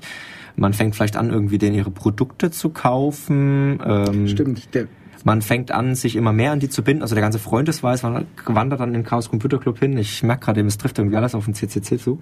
Ähm. Bis auf die Produkte, die zu verkaufen sind. Da fehlt, da, da haben wir noch einen Nachholbedarf. Ja, aber du gehst dann zum Kongress nach Berlin oder äh, du äh, wirst Mitglied. ja. Du kaufst die Zeitschrift. Verdammt. Ähm, aber es endet nicht in rituellen Massenselbstmord, hoffe ich. noch nicht, aber wer weiß. 2012 ist ja noch nicht da. Ach so, äh, meinst du 2000? Ja, aber andererseits ähm, hatten wir, ach nein, stimmt, äh, Unix äh, Timestamp Overflow war auch noch nicht. Der ist also ich glaube, es hat 2035 oder Genau, so. darauf warten wir dann mal. Wir ähm, haben vorher noch Weltwirtschaftskrise. Das Problem ist ja schon eher los. Welche von denen? Wir haben noch viele Krisen bis dahin. Okay. Und eine wird ausreichen, uns alle zu vernichten. Ja, aber den Chaos Computer Club, den interessiert dann eher der Overflow von Unix Time. Egal. Ähm, Garantietaktik, genau, Garantietaktik. Ähm, der Manipulator äh, benutzt dann eben quasi seine Glaubwürdigkeit, äh, um äh, ein Argument zu stützen. Und zwar, indem man dann sagt, äh, es ist völlig klar oder es ist mir völlig klar oder, äh, oh, sorry, das war auch das von vorhin. Äh, ich habe mich verlesen, Entschuldigung. Äh, ich kann Ihnen versichern. Also der, der Manipulator sagt dann, ich kann Ihnen versichern, das ist so tragisch und so schlimm. Hat man häufig auch, wenn die Originalquellen nicht für die Allgemeinheit zugänglich sind. Also da äh, zum Beispiel in irgendwelchen Ausschüssen, wo die Leute dann von irgendwelchen geheimen Dokumenten berichten, dann, ah, ich kann Ihnen versichern, es gab da so viele schlimme Sachen und Katastrophe. Äh, und äh, Sie können mir glauben. Und das Problem bei der Taktik ist dann eben, wenn man die These jetzt angreift, dann äh, greift man automatisch die Glaubwürdigkeit der Person an. Ist vor allen Dingen im Arbeitsleben ziemlich ungünstig, wenn das der Chef ist. Kann aber auch umschlagen. Es kann tatsächlich auf die Glaubwürdigkeit der Person nachher gehen und irgendwann ähm, er sich selbst damit ein Bein äh, stellen. Stimmt. Äh, die Frage ist, ob du derjenige sein willst, der den Chef darauf hinweist, dass er irgendwas falsch gemacht hat, beziehungsweise der ihn bloßstellt. Die Frage ist, was ist schlimmer, wenn ich ihn jetzt darauf hinweise oder sich letztendlich irgendwann die gesamte Belegschaft bereits darüber einig ist? Tja, gute Frage. Und Belegschaft und Chef, das äh, können wir jetzt auch austauschen in die politische Landschaft oder sonst was. Also das Beispiel lässt sich auch wieder überall an, anwenden, mehr oder weniger. Ihr geht jetzt zu tief in die Ethik rein. Wann ist eigentlich Wahrheit Pflicht und wann verzichtet man mal drauf? Und bevor wir zu tief abschweifen, reden wir doch lieber nur über Manipulation und sind uns dessen mal bewusst. Ja, wenn man dessen überhaupt bewusst ist. Also die ganzen Taktiken, die ich anspreche, Georg, die du finden nicht. manipulierst mich. Ja, sorry. Ähm, die finden nicht immer bewusst äh, statt, nur so nebenbei. Also die ganzen Taktiken, die ich anspreche, gibt es auch viele Leute oder auch ich selber, die die benutzen und ähm, sich dessen eben nicht bewusst sind, weil man es einfach gewöhnt ist. Ja, womit wir auch schon zur Traditionstaktik kommen. Ja, brauche ich auch nicht viel zu sagen. Never touch a running system. Wir haben das schon immer so gemacht. Und es funktioniert auch. Da steckt wohl viel Wahrheit erstmal drin. Ähm, ein System, das sich bewährt hat, hat natürlich erstmal schon gewisse Vorzüge, denn ich weiß erstmal, was ich habe. Ähm, ob man das jetzt natürlich zu einem Allgemeinstandard, den man nicht mehr hinterfragen darf, machen muss, ist natürlich erst wieder eine andere Frage. Ja. ist jetzt wieder die Frage, im Prinzip kann man das kom kombinieren miteinander. Wenn du jetzt äh, Traditionalisten hast, die dennoch zumindest offen sind für neue Ideen und zumindest diese sich mal im, im Gedankenspiel wenigstens mal sich mit betrachten. Man muss es ja nicht alles gleich umsetzen. Aber dann kann man sich vielleicht Inspirationen holen. Ja, also ich, mir ist da gerade eben eingefallen, ich habe da noch ein gutes Beispiel. Und ähm, ja, vielleicht kennt ihr es. Ich lese es einfach mal vor. Die Demokratie, die wir in, Deut in der Bundesrepublik haben, ist die beste Staatsform. Also mal abgesehen davon, dass es eine Suggestivfrage ist. Ähm, War das jetzt eine Frage oder war das jetzt eine Aussage? es war eine Aussage, die man bewerten sollte. Und wenn ihr den Valomat Das musst damals aber dann besucht habt, sagen. dann, äh, ja genau, es, wenn ihr den Valomat damals benutzt habt für die Bundestagswahl, dann ist euch aufgefallen, dass die Frage als letztes kam. Und ja, vielleicht lese ich es ja nochmal vor. Also wie gesagt, die Demokratie, die wir in der Bundesrepublik haben, ist die beste Staatsform. Also ich kenne die Aussage mal allgemein als ähm, die Demokratie ist die sch schlechteste aller Staatsformen, aber die einzige von allen, die irgendwie noch funktioniert. Oder sie ist die beste aller Staatsformen, ähm, außer den ganzen anderen, die aber nicht funktionieren. Hm. Das habe ich jetzt irgendwie nicht ganz verstanden. Das macht nichts. Okay, das macht nichts. Ja, interessant bei dem, bei dem Valomat-Beispiel ist einfach, ähm, also wie gesagt, abgesehen davon, dass es eine Suggestivfrage ist, äh, dass man eben sagt, äh, wir haben das schon immer so getan. Demokratie ähm, ist das Beste. Also darauf möchte man natürlich hinaus. Und ähm, ja, man hat dann die Auswahl zwischen stimme ich zu, neutral, stimme ich nicht zu oder These überspringen. Und wenn man nicht zustimmt, weil man der Meinung ist, man könnte vielleicht noch was verbessern, dann ähm, ja, äh, wird einem gleich nachher vorgeschlagen, äh, NPD, MLPD, äh, sonst was zu wählen. Äh, sehr interessant, wie die Frage sich dann auswirkt. Also man kann das dann auch nachschauen. Das ist jetzt auch wieder so die, die, die Frage im Prinzip. Habe ich in meinem Sozialkonto oder Politikunterricht in der Schule, was weiß ich, irgendwo was über mein Staatssystem äh, gelernt? Nummer eins. Nummer zwei, im Prinzip bin ich äh, mal einverstanden, dass das System mal grundsätzlich so äh, okay ist. Nummer drei, äh, bin ich der Meinung, äh, dass man trotzdem irgendwo was verbessern könnte. Sprich, das sind alles jetzt unterschiedliche ähm, Punkte in dem Sinne, die ich natürlich auch getrennt äh, beleuchten kann in dem Sinne. Eigentlich nicht bloß kann, sondern man müsste sie eigentlich auch getrennt beleuchten. Also ich kann durchaus diesem Staat äh, grundsätzlich zustimmen in seinem System, wobei äh, wir noch nicht die Alternativen uns angeguckt haben. Gucken wir mal das System von England, gucken wir mal das System von Frankreich an. Äh, die sind in ziemlich vielen Details äh, vollkommen unterschiedlich. Äh, auch denen könnte man äh, getrost eigentlich zustimmen in, in dem Sinne und muss trotzdem nicht mit allem einverstanden sein, äh, kann sich trotzdem in Detailfragen ganz schön in den Haaren liegen dabei. ja. Darauf zur Kernaussage, weil du sagst, never change a running system. Aber eine gewisse Kontinuität braucht eine Gesellschaft, um voranzukommen. Also wenn jede Generation die Erkenntnisse der vorhergehend umstößt oder ihre Vorgehensweise in Frage zieht, Ist ein Unding. dann würden wir nicht da stehen, wo wir jetzt stehen. Also auch die Wissenschaft Also- auf Erkenntnis. Gut, bis ins Mittelalter, hinein hat man einfach die Griechen eins zu eins kopiert und gesagt, das ist es. Und erst ab einem gewissen Punkt hat das umgestoßen, aber trotzdem noch sich darauf bezogen. Äh, wenn wir uns mal angucken, ähm, was ist eigentlich von unserer eigenen Generation hervorgebracht worden, auf das wir uns berufen, mit dem, äh, ja, sagen wir mal, ähm, von dem wir profitieren in dem Sinne, dann ist das eigentlich ein ganz, ganz minimales Zeug. Im Wesentlichen äh, leben wir eigentlich von dem Ganzen, was viele, viele Generationen vor uns sich so langsam aufgebaut haben. Und natürlich ist es jetzt eine Sache, ähm, erst einmal auf dieses alles zu basieren. Das ist gar keine Frage. Und eine andere Frage jetzt, äh, ob ich nicht doch irgendwo in irgendwelchen Details mal auch die Dinge, also erstmal die Dinge hinterfragen darf. Also erstmal warum? Hinterfragen dürfen müsste man immer. Wenn das nicht mehr Warum ist, funktioniert das und warum äh, äh, klappt das und ist alles von dem auch wirklich gut oder gibt es dann doch mal irgendwas, womit wir mal was angepasst werden müsste, zeitlich gesehen. Wir uns mal entweder was anpassen müssen, weil sich die Umstände geändert haben, oder vielleicht, dass wir auch so weit hinterfragen äh, müssten, in dem Sinne, ob es überhaupt richtig in dem Sinne ist und ob wir mal das Experiment wagen können, im einen oder anderen Punkt es auch mal anders zu versuchen. Das ist eine schwierige Frage.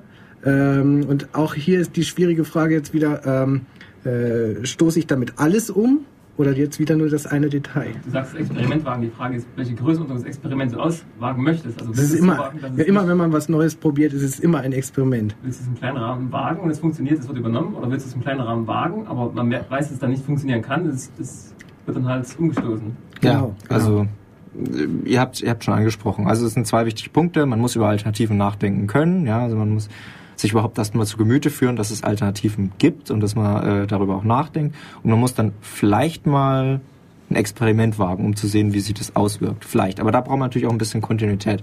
Aber es gibt eben auch Bereiche wirklich, ähm, wo schon das Nachdenken einfach nicht der Fall ist. Also Beispiel Geldsystem ist so eine Geschichte. Also da selbst das Nachdenken extrem schwierig. Ähm, ja. Was haben wir noch Schönes? Wir haben noch als Taktik, oh, wir haben noch so viele Taktiken. Ähm, wir haben eine Tabuisierungstaktik, ähm, die möchte ich auch nicht länger besprechen. Also das ist einfach, dass man einen bestimmten Aspekt einfach schon von der Diskussion ausklammert. Also man sagt sich einfach, ja, über diesen Punkt, äh, den möchte ich jetzt nicht, diskussi nicht diskutieren, äh, weil das zu langwierig wäre oder so. Manche solche äh, Themen sind gleich im gesellschaftlichen Content, äh, Konsens drin. Im Prinzip, dass man über bestimmte Dinge schon mal nicht redet, weil dann ist man schon wieder in der Außenseiterrolle. Ja. Typische Beispiele sind gerade in unserem Land äh, Nazi-Vergangenheit oder Nazi-Positionen und was weiß ich, ähm, mit denen man sich sehr schnell in die Nesseln setzen kann. Und deswegen lieber von vornherein ähm, mal gar nicht erst drüber diskutiert. Es sei denn, man ist alle, man hat alle die richtige Position. Ja. Ähm, wobei ähm, Nazi-Vergangenheit, glaube ich, auch nicht so das gute Beispiel ist, glaube ich. Aber ähm, nee, wo, wo man bewusst Diskussionen ausklammert, ähm, vielleicht zum Beispiel äh, bei, bei, äh, bei äh, Plänen, also wenn man ein Plenum hat und äh, das habe ich neulich erlebt, ähm, bei den meisten Plenars wird ja gar nicht überhaupt erst entschieden, wie man entscheidet. Ja? Also eigentlich müsste man sich erstmal darüber einigen, wie funktioniert das, bevor man inhaltlich was tut. Und das wird halt auch mm, meistens ausgeklammert. Also wenn man dann anfängt irgendwie, hey Leute, wie wollen wir überhaupt zu einem Entschluss kommen? Dann diskutiert man erstmal eine halbe Stunde, wie man zu einem Entschluss kommt, was vielleicht auch wichtig ist. Mag, äh, also gerade dieses Ausklammern mag in bestimmten äh, Umfeld, wie jetzt zum Beispiel dem Plenum im Deutschen Bundestag angebracht sein, weil da hat man sich mal auf eine Vorgehensweise geeinigt. Und wenn man die hinterfragt, naja, dann macht man das groß öffentlich und äh, diskutiert über Grundgesetzänderungen und dergleichen. Sprich, da ist diese äh, Entscheidung gar nicht erforderlich. Aber wenn ich jetzt zum Beispiel in, äh, in Gruppen zu irgendwelchen äh, Fragen mich äußere, zu Entscheidungen kommen möchte, dann müsste man eigentlich darüber mal diskutieren, aber häufig wird es weggelassen. Ja. Ja, womit ich das Beispiel, womit ich den, den Punkt auch schon abschließen möchte. Also wie gesagt, kein großer Punkt. Ähm, was auch noch interessant ist, ist die Irrelevanz-Taktik, äh, wo man versucht, äh, eine Aussage zu begründen mit äh, irgendwas, was völlig irrelevant ist. Also man, man, man, es passt zwar irgendwie von den Worten her dazu, aber äh, es hat eigentlich nichts mit dem zu tun. Also das ist auch wieder so, ein, so eine Geschichte, dass der Schluss dann nicht klappt. Also die Folgerung ist nicht wirklich da. Und äh, ja, man hat es auch bei Politikern. Also es gibt da lustige Ausschnitte aus Rhetorikkursen, die ich schon mal gesehen habe, wo dann den Politikern eben gesagt wird, ähm, sie müssen nicht auf die Frage antworten. Niemand zwingt sie dazu, auf die Frage, die ihnen gestellt wurde, zu antworten. Sie müssen nur etwas sagen. Und es muss so ungefähr mit dem Thema anfangen, womit die Frage aufgehört hat. Also die Aussage erinnert mich schwer an meinen Verteidiger vor Gericht, äh, aber wenn sie nicht nochmal so geäußert wird in der Rede, ähm, mag sie sehr auf einen Kurs zutreffen. Ja. Also Rhetorikkurs zutreffen. Dann haben wir noch Angriffe auf die Person. Das ist äh, auch eine sehr üble Geschichte. Vor allen Dingen, äh, weil es manchmal nicht so offensichtlich ist. Also das ist äh, echt schwierig im Gespräch. Also ich habe das bei mir festgestellt. Ähm, kann ich jedem nur mal raten, mal mit Politik Politikern zu diskutieren. Also gerade so hier im regionalen Umfeld. Ich habe mal den Versuch unternommen. War ja letztens Wahl, da konnten wir schon diskutieren in der Fußgängerzone. Und es ging mir dann wirklich so, dass äh, ich teilweise, wie soll ich sagen, ich würde nicht sagen beleidigt, ja doch, doch schon, also ähm, direkt angegriffen wurde, also ein Angriff auf meine Person, überhaupt nicht auf den Standpunkt, sondern auf die Person. Was hast du Und- wieder gesagt? Ähm, ja, ich habe natürlich Bürgerrechte und äh, ähm, Datenschutz verteidigt. Kannst du? Und äh, mein Gegenüber war eben nicht der Meinung. Aber das Interessante war, er hat dann, er hat dann mehrmals äh, etwas gesagt und dann nachher behauptet, er hätte was ganz anderes gesagt. Und hat damit quasi implizit meine Glaubwürdigkeit ähm, in, in, in, äh, ja, bezweifelt. Und der Witz ist, ich habe das auch noch hingenommen.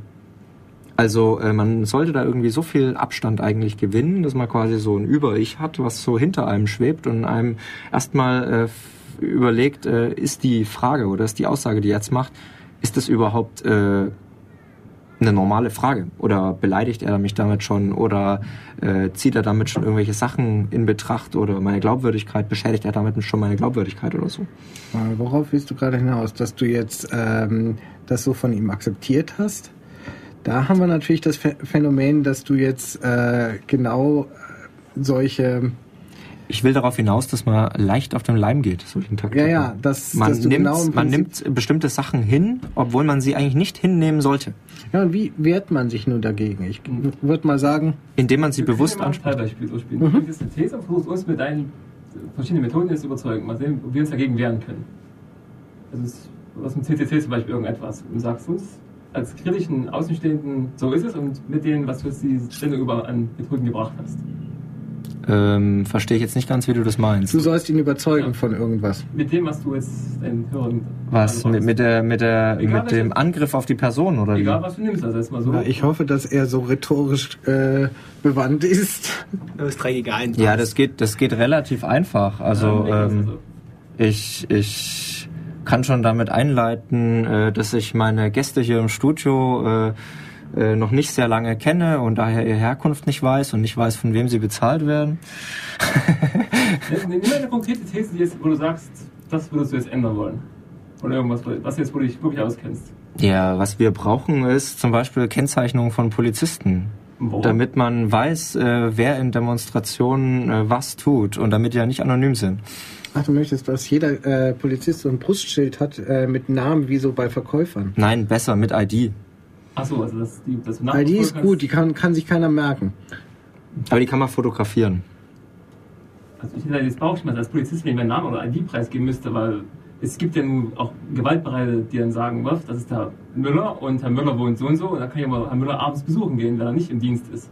Ja, damit wären wir schon wieder bei einer ganz anderen Technik. Äh, aber ich verstehe nicht ganz, worauf du hinaus willst. Ich werde trotzdem antworten.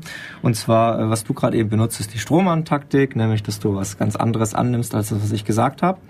Du sagst nämlich, Herr Müller muss seinen Namen auf die Uniform schreiben. Genau das fordere ich nicht. Ja, Ähm, ich fordere nämlich, dass nur eine Identifikationsnummer äh, sich auf der Uniform befindet und man dann mit der Identifikationsnummer irgendwo nachschauen kann, zum Beispiel in der Polizeidienststelle, ähm, welcher Polizist das wirklich ist. Was ich natürlich nun machen könnte. Das heißt, man kann nicht gleich zu dem Wohnort des Polizisten fahren und den irgendwie persönlich bedrohen. Was ich nun machen könnte, wäre allerdings äh, irgendeine Fake-Behauptung, sagen wir mal, in die Welt stellen, mir einen Polizisten greife, der vor Ort war, dessen ID jetzt im Prinzip aufnehmen und es ihm einfach jetzt mal unterstellen und ihm einfach mal Ärger machen. Stimmt, das würde gehen. Äh, das ist aber einfach bloß ein Indiz, würde ich sagen. Die ID, nein, das ist gar kein Indiz, sondern Es ist nur ein ID, Indiz dafür, dass er da war. Genau, es ist nur ein Indiz dafür, dass er da war. Oder dass ich ihm irgendwann mal begegnen bin Genau. und weiß, dass er irgendwie hier zu der Stadt gehört. Das ist genauso wie mit Fingerabdrücken. Also die, ähm, ja, kann man auch ganz woanders irgendwo mal bei einer Begegnung. Wobei natürlich die Gefahr damit besteht, dass man sowas Tür und Tor öffnen könnte, wenn jetzt Böswillige das probieren wollen. Wobei natürlich jetzt wieder die Frage ist, wieso ich sowas dann gleich wieder als Gegenargument äh, anbringe. Ich mache mal Sorgen, dass ihr euch an der ID hochzieht, dass man damit über drei Ecken dann doch den Wohnnamen vom Herrn Müller rausbekommt. Wer sagt, dass man die ID jeden Tag die gleiche hat? Äh, pff, das wäre noch eine andere Geschichte, ja, wäre vielleicht auch interessant. Äh, trotzdem, ich glaube, wir schweifen jetzt einfach zu sehr vom Thema ab. Ähm, ich wollte eigentlich ein bisschen was zu Angriff äh, auf die Person sagen. Oder gibt es da irgendwie noch Einwände? Nein. Mach mal nur. Gut. Ähm, also, dass man halt verschiedene Sachen angreifen kann. Also man kann den Charakter angreifen der Person, man kann äh, die Motive angreifen, man kann die Glaubwürdigkeit angreifen. Also, was weiß ich, also man kann die Person eben angreifen. Charakter, gutes Beispiel ist halt, äh, man kann äh, irgendwie man findet irgendwas, wo die Person in der Vergangenheit nicht die, äh, korrekt sich ausgedrückt hat oder irgendwas Falsches gesagt hat. Vielleicht hat sie es sogar widerrufen, aber das muss man nicht erwähnen.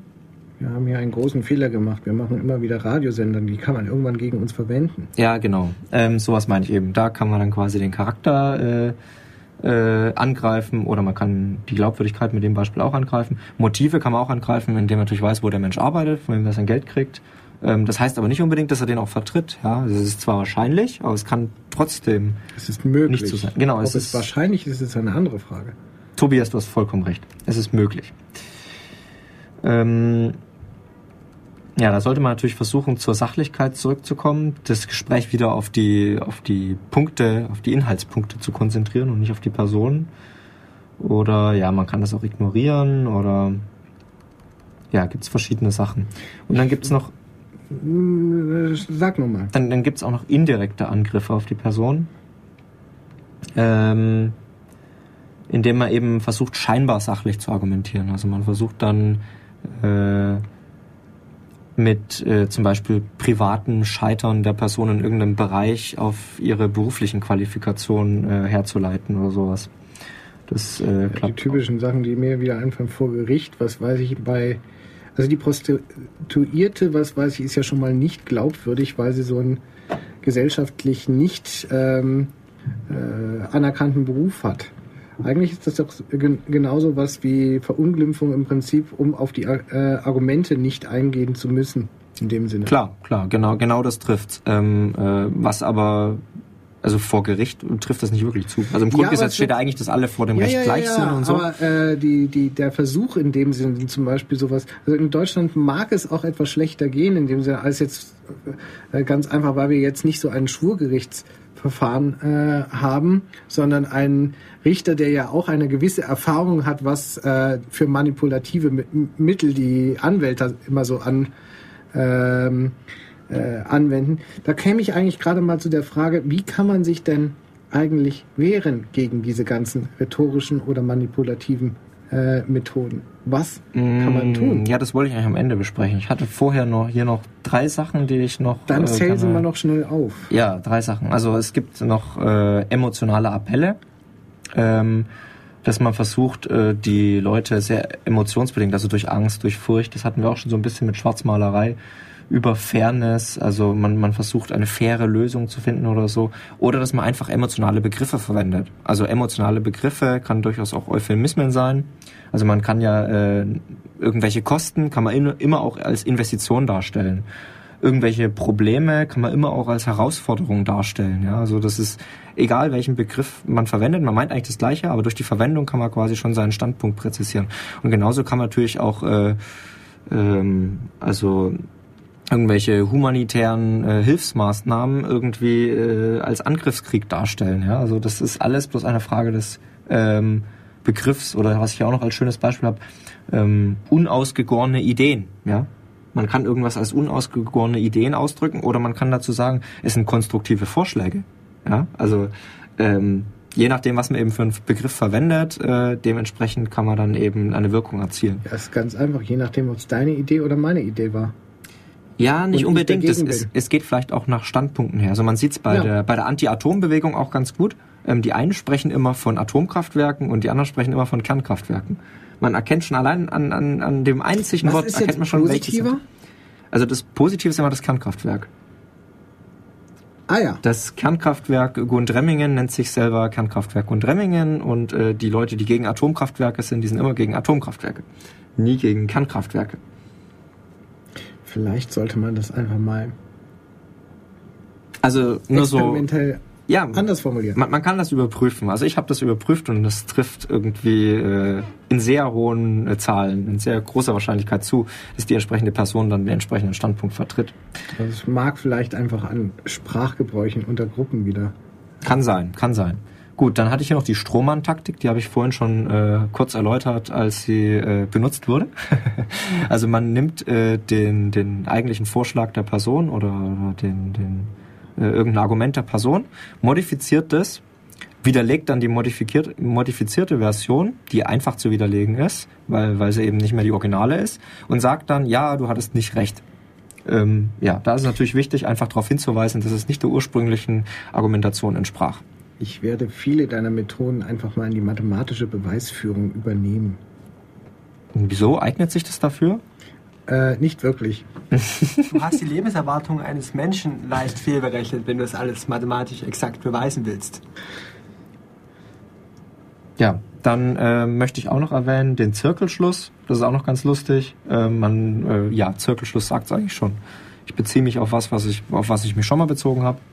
Gibt so, so ein kurzes, äh, kurzes Beispiel. Also der eine sagt, Person A sagt, wir sollten aggressiver sein. Perse, äh, Person B sagt, warum? Person A sagt, ähm, weil wir im Moment zu schwach und harmlos sind.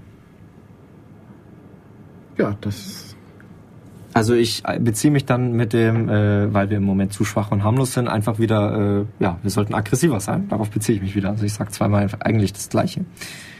Ähm, dann den Mengentrick, das hatten wir auch schon festgestellt. Die Mehrheit muss nicht immer richtig liegen. Ähm, das ist, glaube ich, ganz klar. Und ja, was haben wir dann noch? Eins haben wir noch. Und zwar, ähm, ja, vage Ausdrucksweise. Ja, definitorischer Rückzug wenn man merkt, dass man auf dünnem Eis ist, dann kann man solche Sachen unterbringen wie ich meinte natürlich oder ähm, was ich eigentlich gemeint habe war. Das heißt, man kann sich auch wieder auf Kernthesen zurückziehen. Ähm, wird manchmal, kann man auch zum Guten verwenden, klar. Also wenn man irgendwie äh, wirklich sich ein bisschen weiter äh, aus dem Fenster rausgelehnt hat.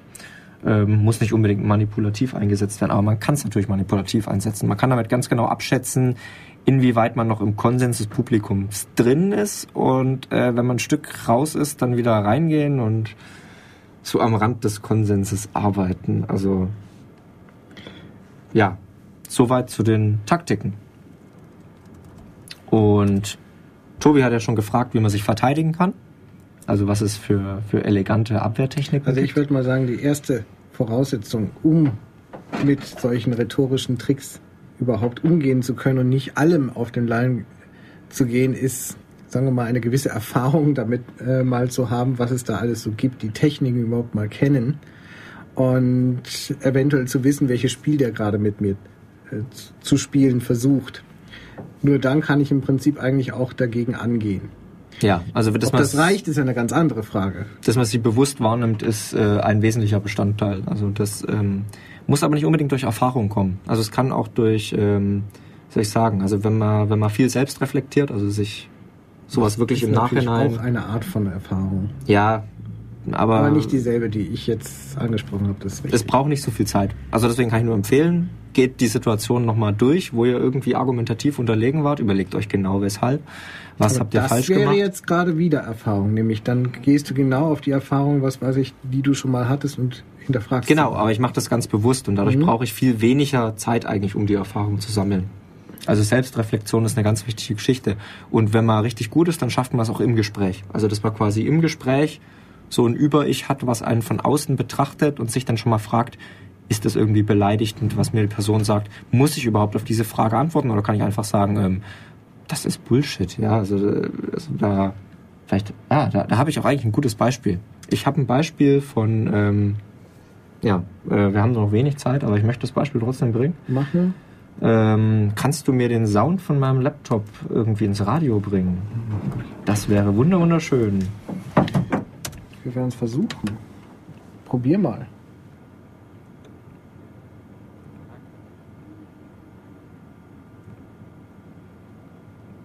Irgendwie. Haben wir Sound im Radio? Ja, doch, wir haben Sound im Radio.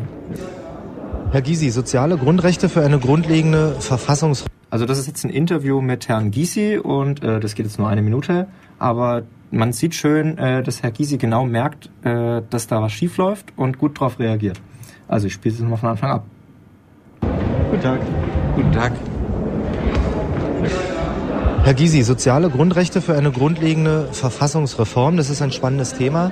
Und äh, schon Karl Marx hat ja in seinem 18. Brumaire des Louis Bonaparte gesagt, die Tradition aller toten Geschlechter lastet wie ein Alb auf dem Gehirne der Lebenden.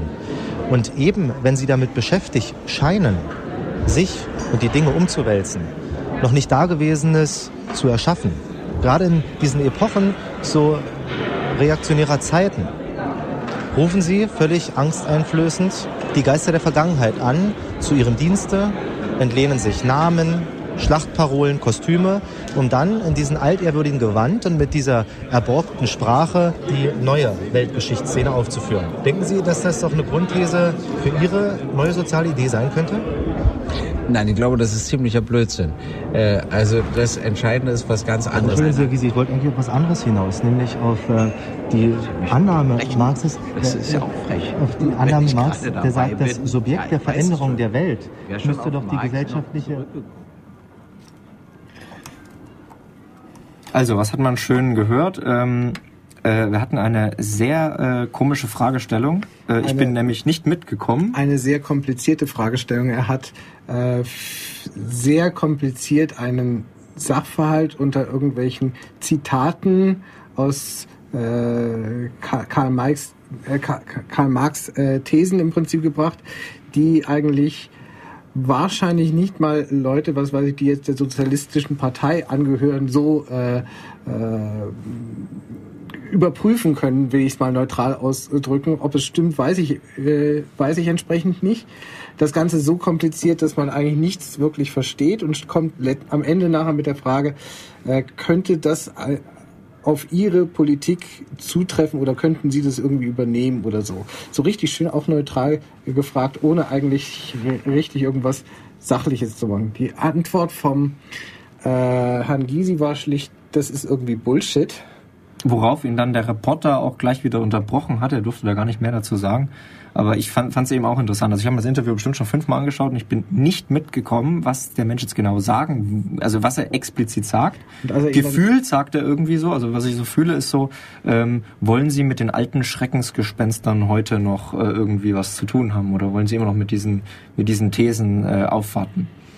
Und als er ihn dann unterbricht, reagiert äh, Herr Gysi eigentlich auch nochmal Ja. nicht ganz ungeschickt, dass er jetzt sagt, das ist jetzt auch frech oder was weiß ich. Ich war Genau, gerade genau. dabei, hier irgendwo was auszuführen und äh, er lässt mich nicht mal ausreden in dem Sinne. Also man sieht, Herr Gysi äh, äh, ist sich da vollkommen bewusst, ähm, dass er auf sowas eingeht und äh, also dass er Aber auf dass sowas er sowas nicht eingeht. genau, dass er auf, auf sowas nicht eingeht, dass er das bewusst unterbricht und da eben äh, eine Grenze zieht. Ähm, ja, also das ist eine Geschichte, die man machen kann. Wie gesagt, Selbstre äh, Selbstreflexion.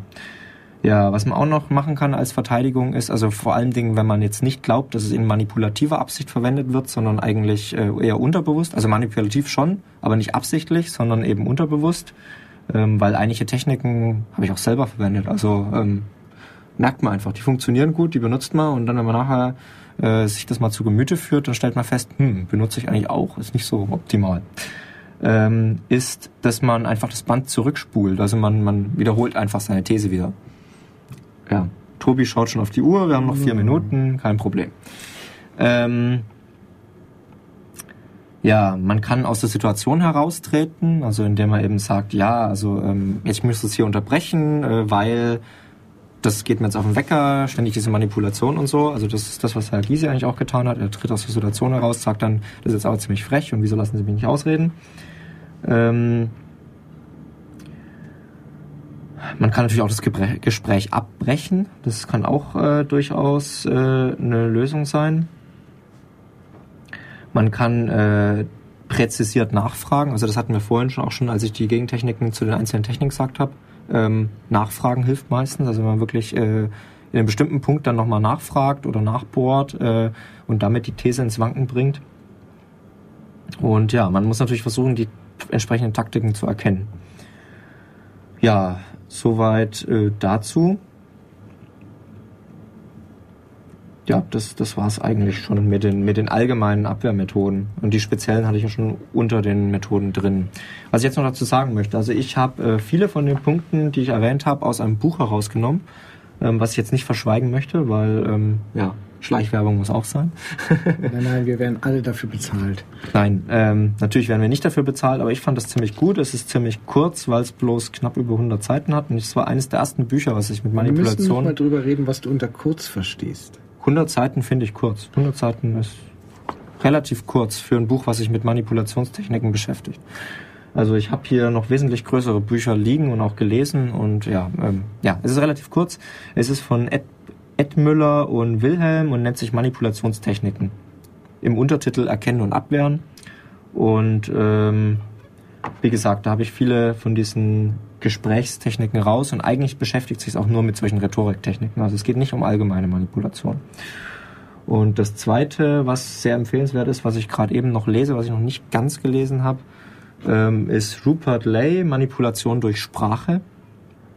Äh, sorry, Manipulation durch die Sprache. Ähm, das geht ziemlich tief rein und das geht dann auch äh, ein bisschen in die Philosophie und Psychologie und ja, wer sich mehr damit beschäftigen möchte, kann, dem kann ich auch das empfehlen. Ja. Okay. Damit äh, wäre ich zumindest für meinen Teil mit der Manipulation im Gespräch soweit fertig. Äh, vielleicht will noch irgendjemand anderes etwas dazu sagen, noch irgendwelche Tipps geben. Ja, dann würde ich sagen, wir sind auch mit unserer Sendezeit ziemlich am Ende. Dann würde ich mal sagen, wir hören uns in 14 Tagen wieder bei Def Radio. Wer auch immer da gerade hält, das weiß ich noch nicht. Mhm. Und wir schließen dann noch mal kurz mit Musik. Ja. Äh, bis zum nächsten Mal. Tschüss.